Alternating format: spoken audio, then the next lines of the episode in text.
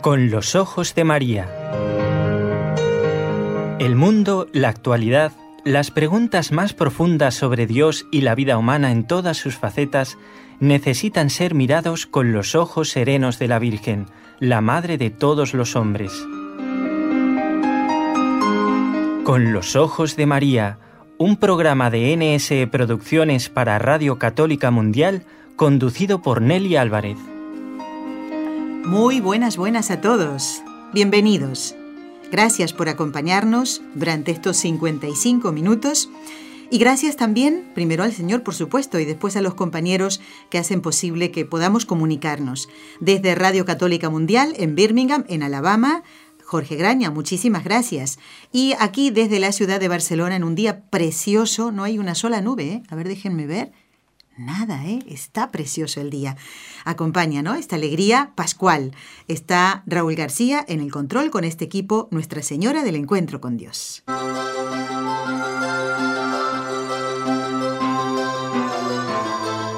Felicitaciones. Gracias a todos los que han participado respondiendo las dos preguntas que hemos hecho. Y mm, a estar preparados, ¿eh? Cuando falten pocos minutos para finalizar el programa, vamos a dar los nombres de los oyentes que han participado. Y también, tarea. Claro, por supuesto. Viene el fin de semana, ¿eh? A investigar, ¿eh?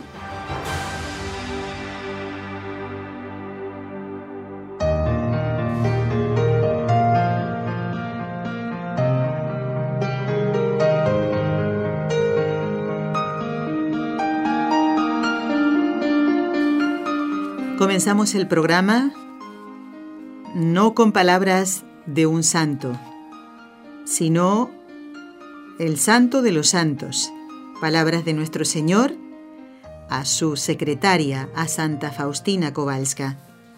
Di a las almas que es en el tribunal de la misericordia donde han de buscar consuelo. Allí tienen lugar los milagros más grandes y se repiten incesantemente.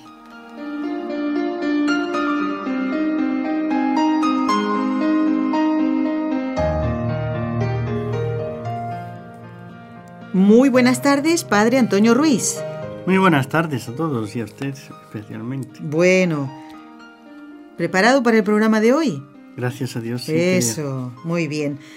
Padre, el próximo domingo, por ser eh, el domingo posterior a la Pascua de Resurrección de nuestro Señor, se celebra el, eh, la fiesta de la Divina Misericordia. Y como este es el programa más cercano antes de la fiesta, pues mm, vimos conveniente explicar muchas cosas, cómo vivir este día, qué es auténticamente la misericordia, cómo podemos ganar la indulgencia. ¿eh? Por eso el programa justamente previo es este. Y padre, mucha gente busca por allí, por, por este mundo, milagros. Pero aquí en estas palabras que hemos leído, que le dijo el Señor a Santa Faustina, dice, allí tienen lugar los milagros más grandes, ¿eh? en el tribunal de la misericordia. Pero padre, parece como una eh, contradicción en un tribunal uno generalmente, bueno, va a escuchar acusaciones, pero este es un tribunal diferente. Este es el tribunal de la misericordia, donde creo que conviene que uno se acuse a sí mismo ¿eh? para encontrar la misericordia de Dios. Pero lo más conveniente es comentar primero o hablar, Padre, de ¿Qué es auténticamente la misericordia? ¿Qué significa esta palabra? Para que nos quede claro ¿eh? el concepto y no nos confundamos. Bien, pues la misericordia, ¿no? Eh, diríamos que la misericordia todo depende de un poco de, dónde se mire, puesto ah. que podríamos considerar la misericordia como atributo divino, como obra humana o como devoción. Entonces, eh, diríamos, un, padre, el padre Francisco Javier Maía Colau, hablando del padre Rodrigo Molina, decía, ¿no? Infatigable hacedor de misericordia, Así podríamos definir la figura del sacerdote Padre Rodrigo Molina. Se estila hablar de la misericordia, expresar las envolturas bellísimas, discursos y discursos bellos sobre la misericordia, pero se vive la contradicción de no hacer misericordia. El Padre Molina primero obró misericordia, accionando por accionado por la fuerza del Espíritu Santo y alimentado con sacrificio propio para posteriormente predicar de la misericordia hecha obra. Qué bonito. Entonces, eh, la misericordia, diríamos, mm, Dios todo entero es pura misericordia. Cuando lo miramos así, es una frase ya del Padre Molina, esta última, eh, Dios todo entero es pura misericordia. La sustancia divina, toda ella es misericordia. Entonces, ¿qué es misericordia? Tendríamos que preguntarnos qué es Dios, ¿no? Para poder ver. Ciertamente, entre los atributos divinos tenemos eh, la bondad divina, es lo que llamamos la misericordia. Y Dios es la bondad. Es decir, en Dios todo entero, todo Él es bondad. Dios es el bien infinito. Y ese bien infinito, cuando se aplica, cuando se entrega a el miserable, al necesitado, entonces es bondad hecha misericordia. Y Dios, que es bondad infinita, por eso es misericordia infinita. Como obra humana conocemos las obras de misericordia como decía el padre Francisco Javier Maía Colau del padre Rodrigo Molina, primero obró. Y para eso eh, tomó el Evangelio, la palabra de Jesús, eh, su mandato, y empezó a hacer el bien. Y empezó a hacer el bien al más machacado, al más necesitado. Las obras de misericordia, las obras humanas, es misericordia cuando se hace el bien al necesitado, pero como lo hacía el padre Molina. No era un bien para dejarlo en el mismo estado eh, ah. humano, terreno, eh, mortal, sino elevándolo a la vida sobrenatural, llevándolo para el encuentro con Dios. Y eso es lo bello, lo, que hacen los hombres de Dios, ¿no? Eh, y lo que han hecho los santos y lo que cualquier cristiano, cuando lleva a Dios en, en su corazón esa misericordia de Dios, va enseguida a hacer el bien, pero mm, sin perder de vista el mayor bien, que es la eterna salvación del alma. Cuando hay hambre, pues es una necesidad. Pero estas personas de Dios son los que son capaces de ver el hambre corporal, el hambre de pan, pero la necesidad mayor que tiene, lo pida o no lo pida, claro. es el, la felicidad, la paz, el bien de Dios y por lo tanto la salvación de su alma es hacia donde siempre apuntan cuando hacen esas obras de misericordia. Y como devoción, pues es lo que usted decía en la introducción, ya este domingo es el domingo de la Divina Misericordia, entonces ahí eh, el Señor quiso eh, revelar a Santa Faustina Kowalska la devoción a la divina misericordia.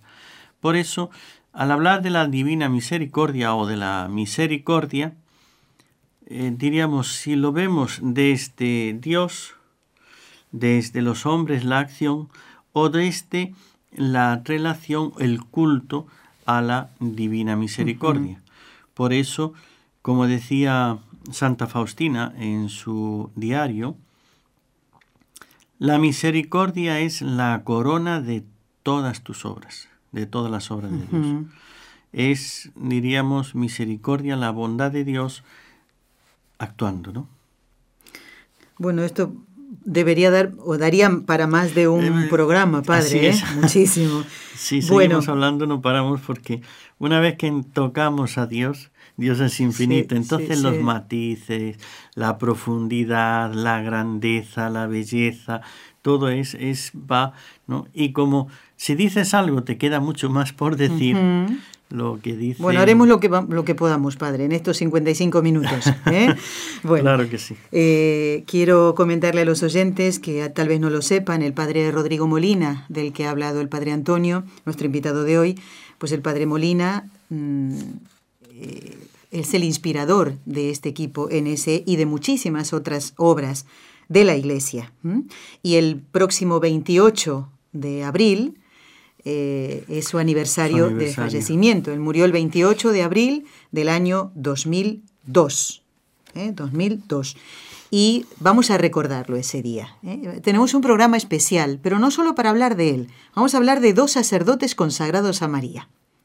Vayan pensando a ver quién es. Uno es el Padre Molina, que murió ese día. Otro es otro, ya un santo. Bueno, Padre, ha hablado usted de Santa Faustina, yo también la nombré, la nombré y justamente recordar que el próximo 30 de abril es el aniversario de la canonización de Santa Faustina Kowalska. Y yo le iba a preguntar ahora quién fue la persona a la que Jesús escogió para la misión de dar a conocer su misericordia. Pero me parece que me quedo corta. Debería ser quiénes son las personas. Porque eh, Jesús Misericordioso se nombró a su secretaria, Santa Faustina. Pero creo que también San Juan Pablo II tranquilamente podría ser la respuesta para esta pregunta. Claro, o sea, mm, diríamos, eh, San Juan Pablo II es el Papa pues que la promocionó, es el Papa que eh, sacó, diríamos, del, del archivo a, Santa Faustina, que estaba como archivada ahí, estaba como dejada de un lado, y la puso, eh, en primer lugar, la puso a, trabajar y a que se estudiara sobre todo este tema de la devoción a la Divina Misericordia. Como ya hemos dicho, pues Santa Faustina Kowalska, esta religiosa eh, polaca, que el Señor la escogió y como en todo, siempre tiene que venir persecuciones, incomprensiones y demás, y por eso fue que ella sus escritos los eh, lo hizo porque el Señor se lo mandó, su director espiritual y demás, y después lo entregó al director espiritual. Cuando lo mandaron a Roma para el estudio, hicieron del polaco una traducción, que esa traducción no estaba bien hecha, mm, y entonces al llegar a Roma, lo estudiaron, pero no en polaco, lo estudiaron ya traducido, no sé si al italiano o al, o al latín o a qué lo traducieron, me parece que fue al, italiano, pero como la persona que lo había traducido cometió errores, eh, tradujo cosas no lo que ella dijo, sino lo que la persona pues, intuyó a lo mejor, ¿verdad? Con buena voluntad, podríamos decir. Sí, buena voluntad, pero claro, las cosas las interpretaba sin saber ni, ni teología, porque no era una persona, en, eh, diríamos, fundamentada con estudios teológicos, y entonces simplemente lo que ella interpretaba de lo que decía Santa Faustina es lo que tradujo. Con lo cual, en Roma lo que recibieron era una cosa que no era el mensaje es real, ¿no? Entonces lo rechazaron, lo dejaron que no. Y por eso fue Juan Pablo II el que lo mm, sacó. Y claro, él sí hablaba polaco y sí le entendía. Y claro, Siendo cardenal, padre, porque todavía no era eh, San Juan Pablo II. Era cardenal.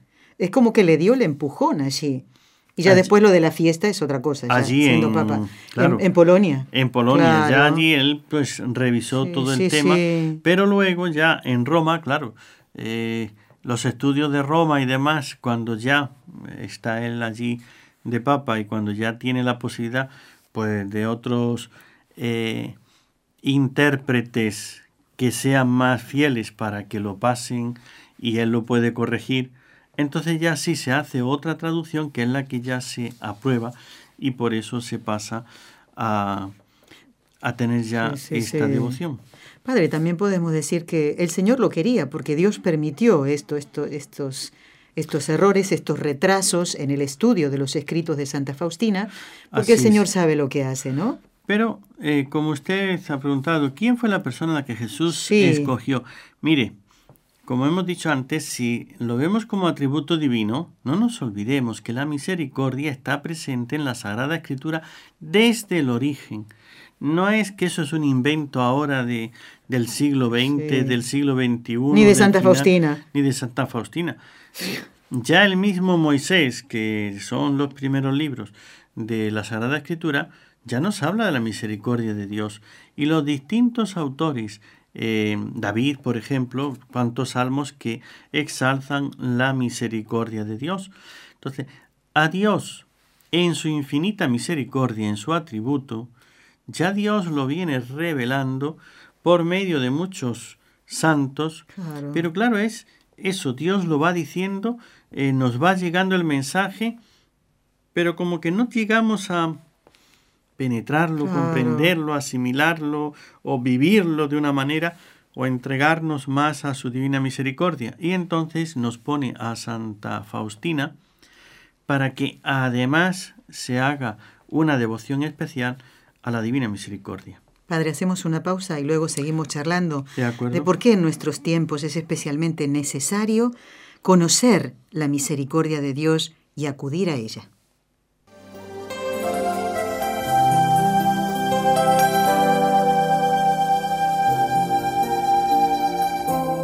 Estás escuchando en Radio Católica Mundial el programa Con los Ojos de María, en vivo y en directo presentado por el equipo Nuestra Señora del Encuentro con Dios desde Barcelona.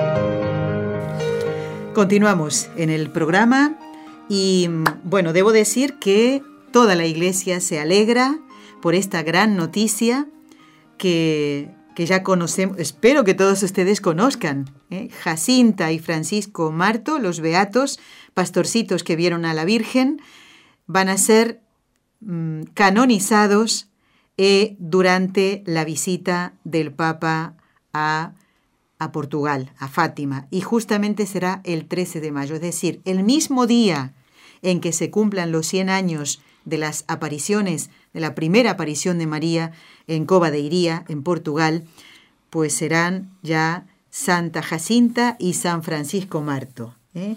Qué alegría. Yo, mire, cuando me enteré de esto, padre, digo, qué bonito. ¿Y sabe qué? Estaba pensando, digo que es, que es una, una obra de misericordia del Papa Francisco, que en el consistorio de este día 20 dijo que será el 13 de mayo.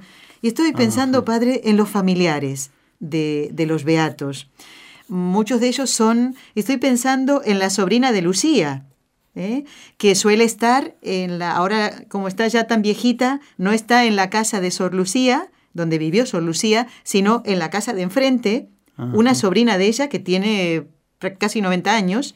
Y digo, qué bonito, podrá estar presente, tendrá su lugar para, y no tendrá que trasladarse a Roma, ¿no? porque todas las canonizaciones las hace el Papa ¿eh? y se hacen en Roma pero me parece un gesto tan bonito el que, el que sea allí donde van a estar. Bueno, creo que hay hasta un obispo, no sé si es el obispo de Leiría, que se llama Marto de apellido. Imagínense, con todos los martos que hay ahí, ¿eh? qué alegría, de verdad. Yo estoy muy contenta y por supuesto seguiremos hablando de ellos en el ciclo Fátima, que hemos interrumpido. ¿Por qué? Porque el domingo la Iglesia celebra la fiesta de la Divina Misericordia y hoy teníamos que hablar de ello. Así que presten mucha atención. Padre, en nuestros tiempos, en este siglo XXI, ¿por qué es especialmente necesario acudir a la divina misericordia? Bueno, en todos los tiempos hay, hay sus miserias.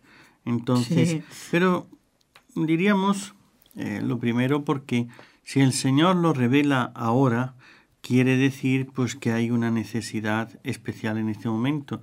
Tengamos en cuenta que todas las devociones no son reveladas, manifestadas, enseñadas por nuestro Señor desde el principio. Al principio de la Iglesia eh, se empezó de una manera.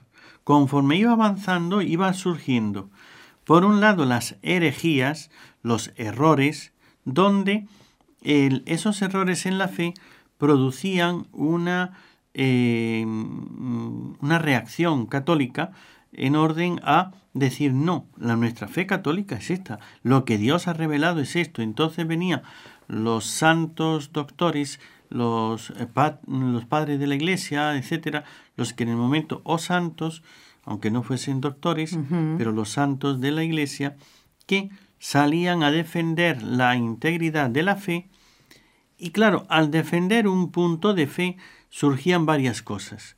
Una es el modo de expresarlo en la devoción, que podía venir de antes o surge en ese momento como, eh, diríamos, el credo, la fe del, sobre ese punto que se está en debate, pues si ahora es atacada ciertamente nuestra fe y nuestra vida con una invasión de pecado, hoy vemos tanto pecado, ¿no? Que eh, tiempos antes, pues también ha habido pecado, eso siempre, lo ha habido, pero como que el pecado se reconocía como pecado. Hoy día uno de los grandes males que ya recordaba Juan Pablo II es esa pérdida del sentido del pecado. Benedicto XVI también. Y también, claro, de ahí para acá viene sucediendo. Entonces, como que hay que caer en la cuenta del pecado y por tanto de la necesidad de la divina misericordia. Es como si no te das cuenta de que estás a oscuras, no echas de menos la luz. Pero si te dicen que aquí hay una luz y te das cuenta que estás a oscuras, entonces buscas esa luz. Entonces es un modo, diríamos más, de Dios de hacernos caer en la cuenta de que si Él es misericordia y nos presenta la devoción de la Divina Misericordia, es porque estamos a oscuras, porque estamos en pecado y necesitamos. Dios podría em,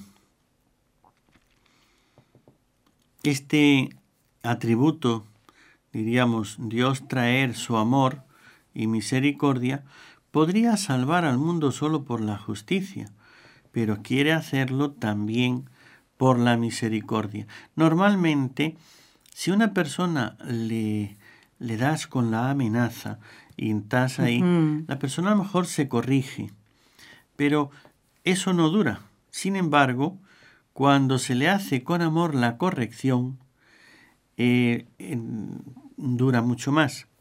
Pues Dios quiere más llamar al mundo a la conversión por el camino de la misericordia, del amor y la misericordia, que no por el camino de la justicia. De hecho, pues los gobiernos de esta tierra, a base de guerras y de amenazas de guerras, es como doblegan y someten a, los, pueblos. A los pueblos. Entonces, con la cárcel, con los jueces, con tal, es como se consigue que se cumplan ciertas normas.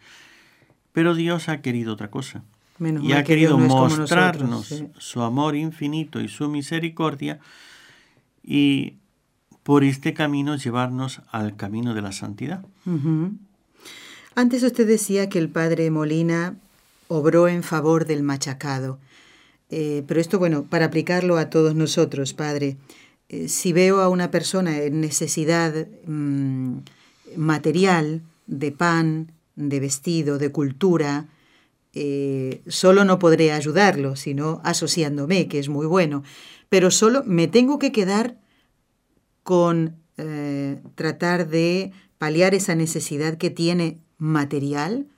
Y lo otro, usted ha dicho, y si esa persona está en la oscuridad, ¿no es misericordia de mi parte decirle que está mal? ¿O tengo que darle una palmadita en la espalda y decirle sigue adelante? existe la falsa misericordia. Es la misericordia que no le lleva a la salvación y que le confirma en su pecado, le confirma en su mala vida. Eso es falsa misericordia. Mm. El que yo solamente le haga un bien material, eh, físico, dándole la salud, dándole de comer o, o dándole la ropa, los medios para poder vivir, pero si no le oriento, no le abro hacia Dios, no le digo que eso le viene, que es una bondad de Dios o lo que sea, eh, diríamos misericordia como tal, eso no sería, porque la misericordia es un atributo divino. Entonces, los hombres no somos misericordiosos, Dios es el que es misericordioso. Entonces, eh, si yo me quedo en el plan humano, falta el matiz divino para que pase a ser misericordia. eso es filantropía, es otra cosa, pero no es misericordia. Ahora, cuando yo le abro a la persona que Dios le ama y que Dios quiere su salvación eterna y que le da esto y que esto es una señal de la bondad de Dios, entonces sí estoy practicando la misericordia. Padre, es sencillo vivir la devoción a la Divina Misericordia para cualquier persona, ¿eh?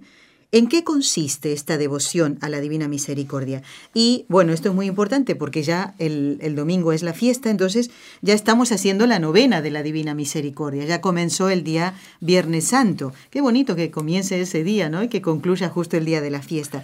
Pero, ¿cómo vivir esta devoción? ¿Cómo practicarla? ¿En qué consiste? ¿Simplemente invocar a la Divina Misericordia? Mire, nosotros si seguimos los escritos de Santa Faustina, sus palabras, sus enseñanzas y demás, esta devoción es fácil, tiene varios modos de vivirla. Ella comienza con uno que es la imagen de Jesús misericordioso. Eh, Jesús quiso que se hiciera una imagen según la, la visión que ella tuvo, lo que ella estaba viendo. Eso lo primero. Porque con la imagen somos humanos. Entonces eh, ojos que no ven, corazón que no siente. Hace falta ponerme delante la persona para que yo eh, despierte, sienta esa confianza, ese amor, ese, esa entrega, ¿no? Por un lado. Y por eso comienza con una, la devoción de la imagen. Poner en la casa, en algún lugar visible, una imagen del, de la Divina, misericordia, es el primer modo de tener, de comenzar una devoción. Y, claro, se entiende una imagen a la que se va a respetar, a la que uno se va a dirigir, y entonces eso le hace recordar a uno que Dios es misericordia y cuando uno tiene cualquier pecado, cualquier situación, al ponerse y contemplar, el Señor desde ahí nos habla y se mueve a buscar la misericordia, como antes dijo usted en esas palabras del Señor, en la confesión. Lo segundo es la fiesta de la misericordia, que esto es este domingo, que ahora viene, el segundo domingo de, de Pascua. Entonces, es este día dedicarlo a la divina misericordia. Para ello, el Señor le pidió a Santa Faustina que se hiciera esta fiesta, que sea la imagen puesta y bendecida solemnemente en este día, que además que se confiesen, que comulguen para honrar a la divina misericordia. Y quien esto haga, pues el Señor le promete ese perdón completo de sus pecados, de los pecados y de las penas, por esos pecados. Por eso, Padre, si, si el Señor nos llamara a su presencia el mismo domingo, después de haber escuchado la Santa Misa, comulgado, habernos confesado, eh, y bueno, las condiciones para ganar una indulgencia, nos vamos derechito al cielo? Claro, si al salir de la misa no he, o cuando me muero no, no, no he cometido ningún pecado, ninguna falta, pero claro que sí, estamos, diríamos, en ese día como más preparados para ello. Además, otra de las cosas para la devoción eh, es la coronilla de la Divina Misericordia. Esa coronilla que ya conocemos normalmente, que es, es muy breve, en cuanto que es un rosario, una coronilla, es como el rosario de la Virgen, donde en cada cuenta de las Ave Marías vamos a decir esas palabras ¿no? del Señor que la, la Divina Misericordia. Entonces realmente es una cosa, diríamos, el rezar el rosario de la Divina Misericordia, que se hace muy breve, no es largo, y va uno recordando, repasando, y ese decir continuamente esas 50 jaculatorias que se dicen, pues es un ir creciendo en esa confianza. Luego está la hora de la misericordia y la propagación de la devoción de la misericordia. Hay grupos que se han hecho y que hacen sus folletitos y demás y dan a conocer la divina misericordia. Entonces, pertenecen a una asociación eh, trabajan juntos para hacer conocer y repartir propaganda y preparar para este día de la divina misericordia y demás, entonces es lo que diríamos, podemos hacer en orden a la eh, devoción de la Divina Misericordia. Con lo cual, todo, una parte, una cosa o la otra, desde tan sencillo como tener una imagen, y respetarla, venerarla, que eso lo puede hacer cualquiera, es un poco de fe lo que se necesita, y es una imagen de la Divina Misericordia, pues la tienes muy económica, por decir, ¿no? Desde una pequeña estampa que uno la tiene o la lleva consigo o la tiene en su escritorio sobre una mesa o, la, o más grande y la cuelga en la pared o lo que sea, y eso ya se comienza una devoción. De ahí a vivir, prepararse con la, la, la coronilla diaria, con este, el... A las 3 de la tarde, la hora de la, la hora de la misericordia, a las 3 de la tarde, con distintas novenas y demás, pues ya cada uno puede ir haciendo según. Por lo tanto, es muy fácil el comienzo y el vivirlo. Da muchas, Muchas gracias. Da mucha devoción. bueno, ahora usted hablaba, Padre, recién de estas almas que dan a conocer la misericordia. Fíjese en la, en la novena, el día de ayer, eh, Jesús decía, Tráeme a las almas que veneran y glorifican mi misericordia. Y ahí están incluidas las personas que dan a conocer. ¿Eh? Así es. O sea que nosotros estamos en el corazón de Jesús porque hoy estamos haciendo este programa especialmente. Y veneramos. Y veneramos a la misericordia, claro que sí. Nosotros en casa con Raúl tenemos una imagen eh, que no es de una estampita, es un poquito más grande y la tenemos así presente en casa. ¿eh? Y estamos haciendo ya la novena. Aquella persona, que el oyente que esté escuchando ahora y diga, es que yo no me di cuenta, no sabía que comenzaba el Viernes Santo, pues amigo, a comenzarla hoy, ¿por qué no? ¿Verdad, padre? Así ¿Eh? es. Eh, lo ideal es terminarla el día previo a la fiesta, porque hoy es el octavo día. Yo le estaba sacando cuentas y digo, si se empieza el Viernes Santo, pues ya este sábado concluye la novena. No importa comenzarla hoy. Si entran en internet y buscan la novena, ahí lo pueden encontrar. ¿eh? si lo tienen en un folletito, quieren tenerlo en el bolso, pues adelante. Y hoy eh, en este día octavo de la novena, eh, el Jesús misericordioso le dijo a Santa Faustina, tráeme a las almas que están en la cárcel del purgatorio y sumérgelas en el abismo de mi misericordia. Y luego se rezan otras oraciones y también se hace la coronilla. ¿no? Es una devoción fácil y, que todo También el mundo está la, la, consagración a Jesús misericordioso. ¿Quiere que lo hagamos ahora, Padre? Antes de la pausa. Como usted quiera. Bueno, cuando rezamos la novena, eh, hacemos un acto de consagración a Jesús misericordioso. Vamos a rezar ese acto de consagración, lo hacemos con el Padre, les pedimos a ustedes que se sumen aunque no lo tengan escrito, pues que vayan acompañando desde sus casas, también a los compañeros de trabajo, y luego le pedimos a Raúl que ya vayamos a la pausa de esta hora y podamos entrar en contacto con los oyentes. Especialmente queremos responder a dos consultas, una de José Manuel de Zaragoza y otra de María de Fort Worth, Texas. Y después aquello que quieran llamar, ¿no? Bueno, Padre, hacemos este acto de consagración a Jesús misericordioso. Oh Jesús misericordioso, tu bondad es infinita y los tesoros de tu gracia son inagotables.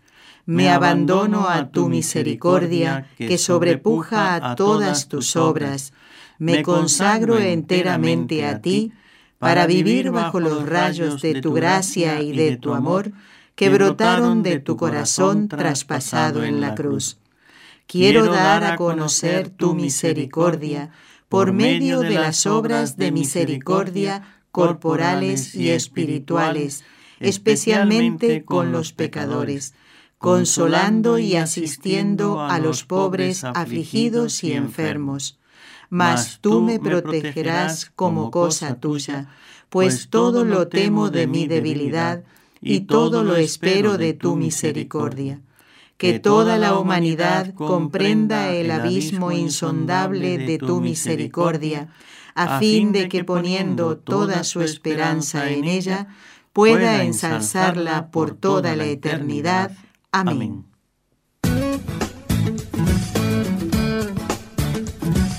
Si deseas participar en vivo en el programa Con los Ojos de María en Radio Católica Mundial, marca el siguiente número de teléfono 1866-398-6377 si llamas desde Estados Unidos o Puerto Rico.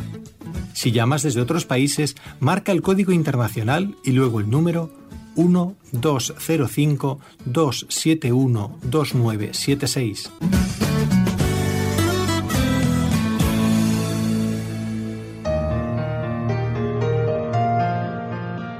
Bueno, padre, como es el tiempo dedicado a saludar a los oyentes, a leer los correos, eh, vamos a utilizarlo bien y también a responder las consultas. Esta consulta la teníamos hace tiempo ya de José Manuel de Zaragoza. Él preguntaba si se podía hablar algún día de la Divina Misericordia, de la coronilla, pues es lo que estamos haciendo.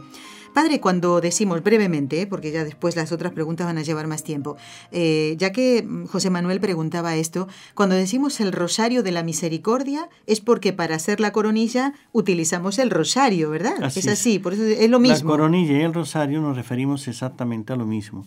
No son dos cosas diferentes, sino que es una sola que al usar el rosario que usamos para rezar para la Virgen, lo, llamamos como rosario. Y al nombrarlo, porque hay algunos que también le llaman la corona de la Virgen, entonces la ah, coronilla.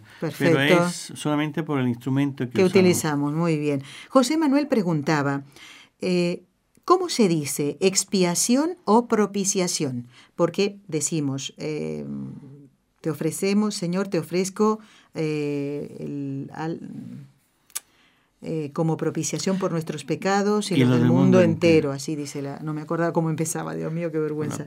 Eh, cuál, ¿Qué es lo correcto, Padre? ¿Estamos hablando de lo mismo, expiación y propiciación? Claro, como expiación nos referimos al pecado, como propiciación nos referimos a Dios. La expiación es expiar, purificar, quitar el pecado. La propiciación es el mismo acto donde se quita el pecado, el, rostro airado de Dios se propicia, se vuelve propicio. Entonces, es una sola acción, pero como para que lo entendamos más fácilmente es cómo se, qué es la encarnación o la anunciación. Las dos cosas en un mismo acto. Exactamente, pues esto es lo mismo. Ah. La expiación y la propiciación son las dos cosas en un solo acto. Igualito que si decimos la encarnación del Hijo de Dios, entonces fue que Dios se encarnó, sí. pero fue la anunciación del ángel a la Virgen. ¿Qué es lo que le anunció? La encarnación.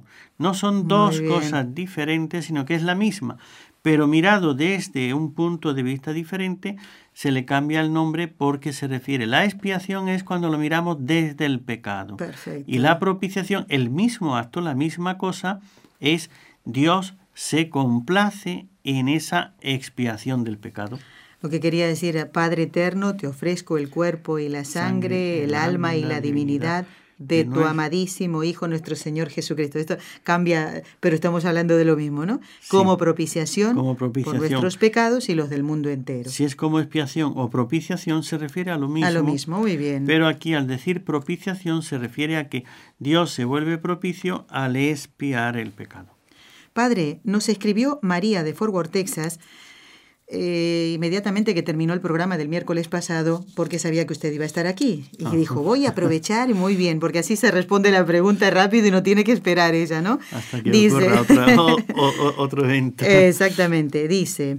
Mi pregunta es esta. ¿Es correcto que en la misa, al momento de la plegaria eucarística, muchas personas eh, llevan las manos hacia arriba cuando el sacerdote dice, el Señor esté con vosotros, y nosotros respondemos, y con tu espíritu. Y lo mismo cuando dice, levantemos el corazón, y nosotros respondemos, lo tenemos levantado hacia el Señor. En esos dos momentos las personas hacen esto, levantan las manos hacia arriba. ¿Esto es, es correcto o no? ¿O es solo propio del sacerdote? Pregunta María. Ciertamente en la, en la Santa Misa, es solamente propio del sacerdote lo que es la elevación de manos en toda la misa. No hay ningún momento que los fieles tengan que elevar sus manos o extenderlas. Ni extenderlas y elevarlas, eso le corresponde, porque eh, ya sería más largo hablar de ello, ya que este gesto que hace el sacerdote se corresponde con lo que está diciendo. Entonces, el Señor esté con vosotros es, el sacerdote el que le está Ah. dando al- a los sí. fieles, por eso abre, pero es el intermediario de Dios, o sea, no es que un fiel también lo vaya a hacer porque no hace de intermediario. En la misa, aquí tenemos el pueblo, las personas que asisten, los fieles, el sacerdote y Dios.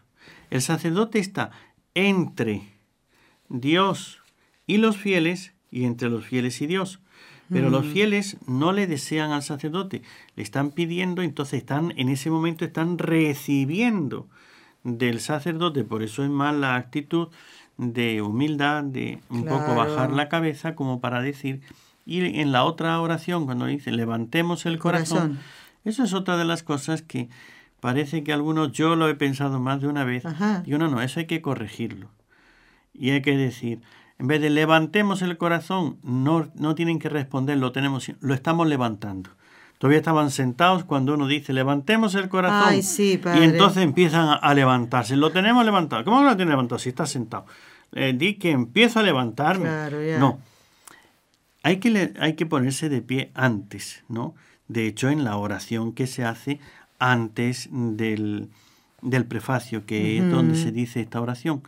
Pero claro, eso corresponde al sacerdote que es el que está dirigiendo Claro. y está dando la gracia de Dios sí, sí, sí. y está recogiendo la oración. Por eso el sacerdote abre las manos para recibir las necesidades, peticiones de los fieles Y presentarlas a Dios. al Señor. Claro, muy bien. Pues María, qué buena inquietud. Pues tú ya sabes cómo se debe hacer, ¿eh? Así que a tenerlo en cuenta.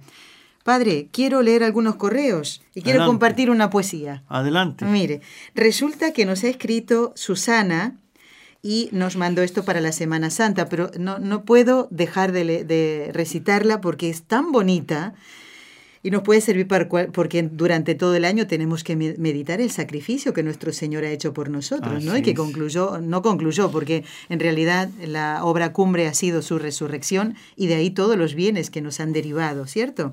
Bueno, el, autor es un poeta colombiano que ya murió desde el siglo XX, Enrique Álvarez Henao, y la poesía se llama Los Tres Ladrones. Época fue de grandes redenciones. El mundo de dolor estaba henchido y en el Gólgota, en sombras convertido, se hallaban en sus cruces tres ladrones. A un lado, en espantosas contorsiones, se encontraba un ratero empedernido, en el otro un ladrón arrepentido, y en medio el robador de corazones. De luto se cubrió la vasta esfera. Gestas, el malo, se retuerce y gime. Dimas, el bueno, en su dolor espera. Y el otro, el de luenga cabellera, que sufre, que perdona y que redime, se robó al fin la humanidad entera. Muy Es bonito. que es precioso, ¿eh? Así es. precioso, ¿eh? Qué, qué, mm, qué bonito, ¿no? El, el talento para escribir estas cosas. Bueno, pues gracias, Susana, ¿eh? No, yo casi, casi que no lo leo, digo, pero no, no puede ser, ¿eh? bueno, quiero saludar también a Andrés Román, de Lima, Perú, eh, porque eh, nos ha escrito este correo nuevamente con usted, dice, cumpliendo mi promesa de usar lo necesario Internet en cuaresma. Esto es de- antes de la, de la Semana Santa. Nos pedía oraciones por Martín Valverde. Yo creo que todos ustedes lo saben. Martín Valverde es un cantante católico. Tuvo un accidente eh, automovilístico bastante grave. Él se está recuperando así muy, a poquito. Lo he visto en fotografías. Tiene un collarín. ¿eh? Eh, pero quien está malito, no sé cómo estará este, en este momento, su hijo Pablo. Y m- seguía muy delicado Pablo. Martín eh, dice, un cantautor católico que anima mucho aquí en esta parte del mundo. Le tocó vivir su propia cuaresma, dice.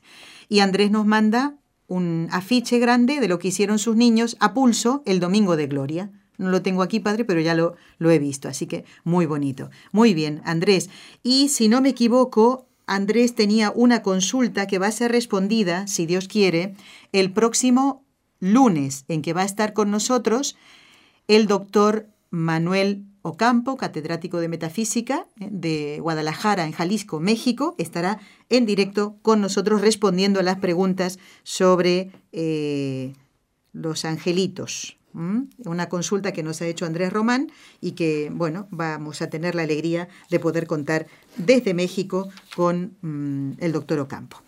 Padre, eh, la fiesta de la Divina Misericordia, que vamos a celebrar el próximo domingo, uy, nos toca rezar. Eh, ¿Cómo quiere Jesús que celebremos esta fiesta? Bueno, pues en esto lo primero, como ya lo hemos comentado antes, pero ahora ya puntualizarlo, quiere Jesús primero la confesión. Entonces, en la confesión, que es donde se reciben tantas gracias, eh, tanta misericordia, eh, que uno acuda arrepentido, porque en el arrepentimiento es donde se derrama la misericordia de Dios. Segundo, quiere también que se predique, que los sacerdotes hablen de su divina misericordia en este día. Quiere además que se haga la consagración, porque eh, ponernos, o sea, tener devoción como hacemos con la Virgen María, el Inmaculado Corazón, la Virgen del Carmen, etcétera, ¿no? Las distintas devociones son para vivirlas de una manera especial y en ello hay siempre la consagración que es una entrega total de uno mismo para que la divina misericordia obre en nosotros, con nosotros y por nosotros. Además, por supuesto, la devoción de la coronilla de la divina misericordia. En esto, pues es donde el quiere el Señor de la divina misericordia que nos esforcemos. Pero además también tenemos en Santa mm, María Micaela, perdón, Santa Faustina, eh, se me fue el, en ese momento, este, Santa Faustina nos habla como el Señor le dice, ¿no? Hija mía, si por medio de ti exijo a los hombres el culto a mi misericordia, tú debes ser la primera en distinguirte por la confianza en mi mm. misericordia. Entonces, una de las cosas es la confianza. No hay devoción si no hay, confianza, en la misericordia. Claro, claro. Y dice, exijo de ti tres obras de misericordia que deben surgir del amor hacia mí. Debes mostrar misericordia al prójimo siempre y en todas partes. No puedes dejar de hacerlo ni excusarte ni justificarte. Te doy tres formas de ejercer la misericordia al prójimo. La primera, la acción. La segunda, la palabra. La tercera, la oración. Entonces, estas tres formas está contenida la plenitud de la misericordia y es el testimonio irrefutable del amor hacia mí. Entonces el Señor le dice a Santa Faustina que donde más o el modo que Él quiere que se honre a la divina misericordia es haciendo misericordia. Y como haciendo misericordia tenemos tres formas de obra, de palabra y la oración. Por eso, como ha dicho hoy el, en la novena, dice, hoy tráeme las almas del purgatorio. Sí. Entonces, ¿qué voy a hacer yo con las almas del purgatorio? ¿Llevarles un vaso de agua para que beban? No, Entonces, no puedo. Entonces, eh, lo, lo, segundo, de palabra, ¿qué? ¿Echarles un sermón que se conviertan? No. Entonces, lo único que me toca es la oración. Entonces, muchas veces no podremos ayudar a las personas que tienen problemas, necesidades de cualquier tipo. Sí, sí. Entonces, ¿qué es lo que yo puedo realmente hacer? Orar por esas personas. Eso es también muchas personas que vamos por la calle, todo el mundo, ¿no? Y cada día más vemos que hay mucha gente que está pidiendo. Ah, por cierto, esto lo tengo que contar porque tenía ganas de decirlo. Sí. Entonces, nunca he visto un, un, este, un sinvergüenza tan sincero como lo que he visto acá. ¿En Barcelona? Sí. ¿Qué? ¿Pero qué? Una persona que se pone a pedir y pone tres botecitos. Ajá. Y aquí pone. ¿Para qué pide? En el primero pide comida. En el segundo pide para su perro. Ajá. Y en el tercero pide para la droga. No me diga. Sí, señor. Así es que pasé, me lo encontré allí sentado con tres botes de...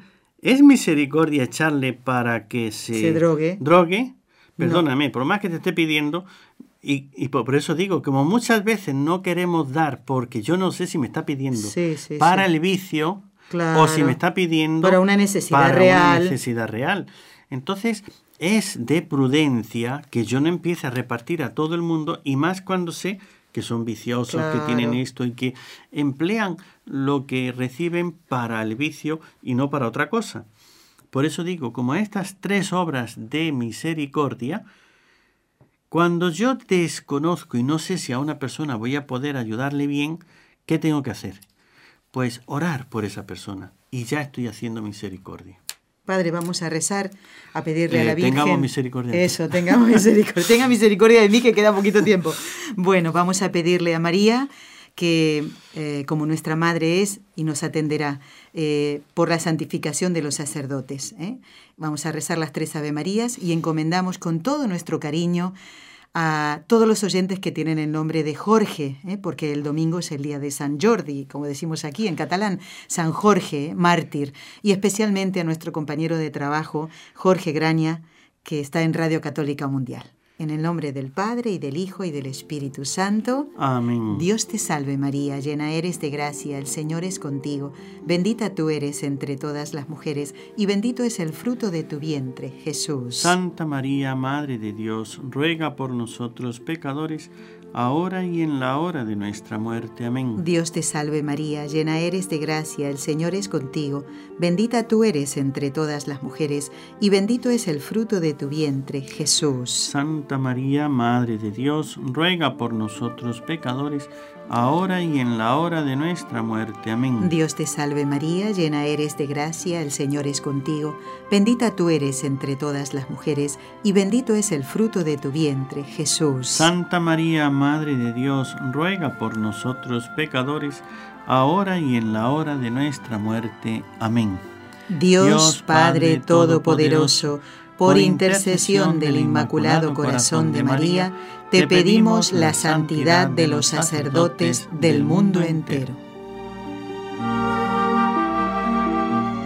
Bueno, hacíamos las siguientes preguntas en el último programa. Eh, ¿Quién es el autor del libro El combate espiritual? La respuesta correcta es el padre Lorenzo Scupoli. Usted lo sabía, padre, ¿verdad? Sí, claro. Jacob tuvo doce hijos y una hija. ¿Cómo se llamaba esa hija? La respuesta correcta es Dina. Dina. Bueno, y han respondido todos estos oyentes. Desde Estados Unidos, Blanca, María, Marjorie, Sara, Evelyn, Glory, Elizabeth y Luis y Andrés. Desde Colombia, Vicky, Liliana María. Y después han respondido Amparo, también Raúl desde Ecuador, Ramón de Puerto Rico, de Perú los siguientes oyentes, todos son de Lima, Sheila, Fernando y Lidia. También han respondido Karen, eh, María Reyes, eh, otro oyente que no da su nombre, José Manuel de Zaragoza y Neus, que no sé si esta Neus es una que conocemos y que vive aquí en Barcelona y muy cerquita de nuestra casa, ¿eh? porque, mm, bueno, no pone desde dónde escribe, pero me parecía que es Neus José, creo, ¿eh? Bueno. Gracias a los oyentes que han respondido las preguntas también del último programa. Elizabeth y Luis, eh, Gloria de Nueva York y Máximo Carmelo del programa anterior, era no, no del último, sino del otro. Bueno, las preguntas para hoy, para la tarea de este fin de semana. Nadie diga el lunes que no ha tenido tiempo a hacer la tarea. Son dos ah, días, ¿eh? Bueno, lo que preguntamos es lo siguiente. ¿Quién es el patrón de los toreros? ¿Cómo se dice en latín la pregunta de Pilato a Jesús, ¿qué es la verdad? Repito las preguntas que estarán en el Facebook en un ratito nada más. ¿Quién es el patrono de los toreros? Segunda pregunta, el padre se ríe. ¿Sí que tienen un patrón? Los Claro, porque mire, más que nunca hay que rezar, porque si no le puede pasar algo malo, ¿eh? Segunda, ¿cómo se dice en latín la pregunta de Pilato a Jesús? ¿Qué es la verdad?